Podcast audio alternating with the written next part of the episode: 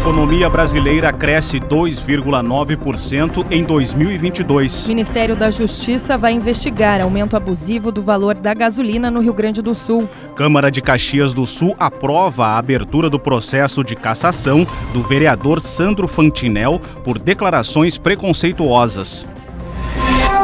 Correspondente Gaúcha Resfriar. Maikio Guimarães e Yasmin Luz. Boa tarde, agora são 12 horas e 50 minutos. A temperatura é de 31 graus na capital. O produto interno bruto do Brasil cresceu 2,9% em 2022. O dado foi divulgado nesta quinta-feira pelo Instituto Brasileiro de Geografia e Estatística, o IBGE. A atividade econômica teve grande impulso do setor de serviços, que acelerou principalmente no primeiro semestre. Estímulos fiscais dados à economia impulsionaram os números. Também teve um impacto positivo, o chamado efeito reabertura, em que o retorno a bares, restaurantes, salões salões de beleza, turismo e outras atividades provocou um aumento expressivo do consumo.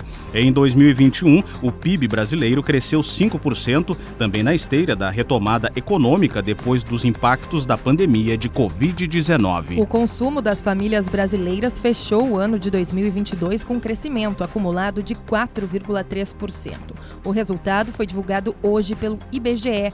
O consumo é o principal componente do produto interno bruto sob a ótica da demanda ou seja, dos gastos com bens e serviços. O ano de 2022 foi marcado pela derrubada das restrições da pandemia de Covid-19. Analistas avaliam que a reabertura da economia estimulou os gastos de parte das famílias com serviços. Negócios como bares, restaurantes, hotéis, empresas de transporte e pequenos comércios integram o setor de serviços nos cálculos do PIB. Temperatura de 31 graus em Porto Alegre, 27 em Caxias do Sul, 23 em Santa Maria, 34 em Pelotas e 29 em Rio Grande. Cleocum atualiza a previsão do tempo para as próximas horas. Agora à tarde faz calor em todas as áreas do estado e, junto com o calor, a entrada da umidade vai propiciar a manutenção das pancadas de chuva entre a fronteira oeste e as missões, entre a fronteira oeste na direção da campanha gaúcha. Então, dizer, tem uma boa umidade avançando, tomando conta do estado do Rio Grande do Sul hoje à tarde. Durante a noite, a chuva dá uma enfraquecida, mas volta a crescer amanhã ao longo do dia em todas as áreas do nosso estado. Verão combina com geladeira portátil resfriar, sua companheira em qualquer lugar.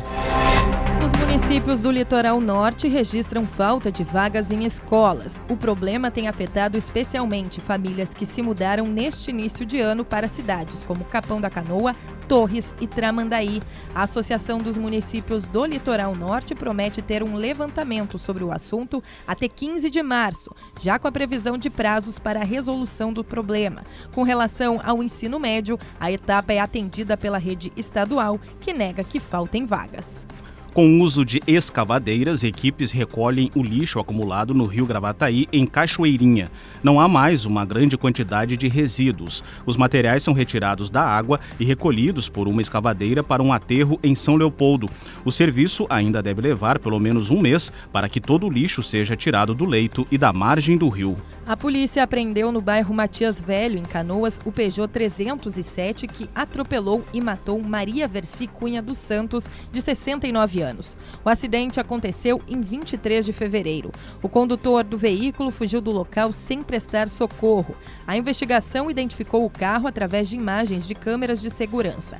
Na tarde passada, o motorista compareceu à delegacia acompanhado do advogado. O homem não tem carteira de habilitação e é analfabeto. Ele vai responder ao crime em liberdade. O prefeito de Porto Alegre, Sebastião Melo, confirmou hoje a desistência de conceder o Parque da Redenção pelo prazo de 30 anos e com a construção de um estacionamento subterrâneo. Melo justificou o recuo por conta de resistências apresentadas pela população em audiência pública realizada em novembro do ano passado. O prefeito indicou que a nova intenção é ter um modelo de concessão mais curto e simples. Ainda nesta edição, Governos da Rússia e da China denunciam chantagens e ameaças de países ocidentais. Fiscais do Ministério do Trabalho confirmam que a situação das 24 pessoas retiradas de segundo alojamento interditado em Bento Gonçalves não é de trabalho análogo à escravidão.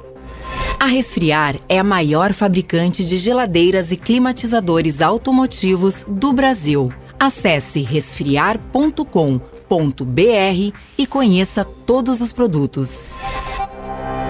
As matrículas de aprovados na primeira chamada do Sistema de Seleção Unificado, SISU, começam hoje. O prazo segue até a próxima quarta-feira, dia 8. A lista de aprovados está disponível no Portal Único de Acesso ao Ensino Superior. A ministra da Igualdade Racial, Aniele Franco, foi eleita pela revista Time como uma das 12 mulheres do ano em 2023. Ela é irmã de Marielle Franco, vereadora do Rio de Janeiro, que foi assassinada em 2018 em uma emboscada.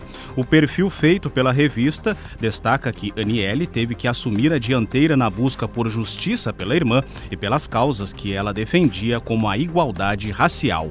A Secretaria Nacional do Consumidor do Ministério da Justiça decidiu investigar o aumento de preços dos combustíveis registrado em postos do Rio Grande do Sul e demais estados. A alta do litro da gasolina vinha sendo registrada antes mesmo de expirar a medida provisória que prorrogava as isenções de impostos federais sobre a gasolina e o etanol. A partir de amanhã, os PROCONs municipais e estaduais terão cinco dias para realizar a pesquisa, solicitar esclarecimentos aos estabelecimentos estabelecimentos enviar dados ao Ministério. Representantes da Rússia e da China acusaram hoje os países ocidentais de utilizarem chantagens e ameaças para impor seus pontos de vista. Em uma reunião na Índia, os membros das duas nações rejeitaram as tentativas de interferência nos assuntos internos de outros países. Os governos da Rússia e China expressaram satisfação com o desenvolvimento rápido do diálogo político bilateral e da cooperação prática entre Moscou e Pequim. Em instantes, ministros do Supremo Tribunal Federal vão decidir se é possível anular provas de ação policial motivada por racismo estrutural. A Câmara de Caxias do Sul aceitou o pedido para dar início ao processo de cassação do vereador Sandro Fantinel sem partido. A decisão foi tomada em sessão na manhã desta quinta-feira. Ele é acusado pelos colegas de quebra de decoro após as falas preconceituosas contra os baianos em discurso proferido na última terça-feira. O processo segue a tramitação no Legislativo. Será formada uma comissão processante com três vereadores escolhidos por meio de sorteio. O grupo vai ter até 90 dias para coletar subsídios materiais e ouvir a defesa do vereador alvo do processo. Depois disso, é divulgado um parecer e então vai à votação em plenário. Para a cassação, é preciso o voto favorável de dois terços da casa. O ministro da Justiça e Segurança Pública, Flávio Dino, acionou a Polícia Federal por uma fala do vereador Sandro Fantinel, de Caxias do Sul, que considera difamatória contra um ministro do Supremo Tribunal Federal. Em 17 de novembro de 2020, 2022, Fantinel afirmou que um ministro do STF participou de uma orgia com crianças fora do Brasil. Para o ministro da Justiça, a fala de Fantinel configura crime contra a autoridade federal. Os 24 trabalhadores encontrados em uma pousada que foi interditada na tarde passada em Bento Gonçalves não estavam em situação de trabalho análogo à escravidão.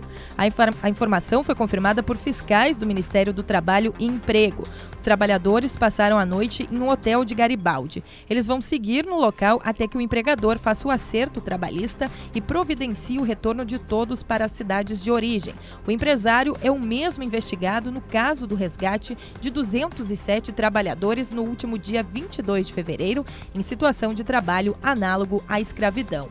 Agora em Porto Alegre, 31 graus, 12 horas 59 minutos. A lei que dispensa o aval do parceiro ou parceira para a realização da laqueadura para mulheres e vasectomia para homens entra em vigor hoje. A nova regra também diminui de 25 para 21 anos a idade mínima para a realização de laqueadura ou vasectomia no Brasil. A norma foi sancionada pelo ex-presidente Jair Bolsonaro em setembro do ano passado e tinha 180 dias para entrar em vigor. Todas as formas de violência contra a mulher aumentaram no Brasil em 2022. É o que aponta uma pesquisa feita pelo Fórum Brasileiro de Segurança Pública e o Datafolha, divulgada nesta quinta-feira. A lista inclui desde vítimas de xingamentos e ameaças até aquelas que foram esfaqueadas ou alvo de tiros. O levantamento, que aconteceu entre os dias 9 e 13 de janeiro deste ano, ouviu pessoas acima de 16 anos em 126 cidades de todas as regiões brasileiras. O país registrou mais de 50 mil casos de violência contra a mulher por dia em 2022. Os ministros do Supremo Tribunal Federal retomam nesta tarde o julgamento sobre a possibilidade de anulação de provas de investigação obtidas em abordagem policial motivada por racismo estrutural. A análise começou ontem com as apresentações dos posicionamentos das partes envolvidas no processo. Hoje, os ministros da Corte começam a apresentar os votos. Entidades pedem que o Supremo fixe abordagens policiais só podem ser realizadas por fundada suspeita. A decisão impediria a atuação das forças de segurança baseada em elementos de discriminação como etnia, local de moradia e renda. Verão combina com geladeira portátil resfriar, sua companheira em qualquer lugar. Você encontra o correspondente Gaúcha Resfriar na íntegra em GZH. A próxima edição será às 18 horas e 50 minutos. Boa tarde.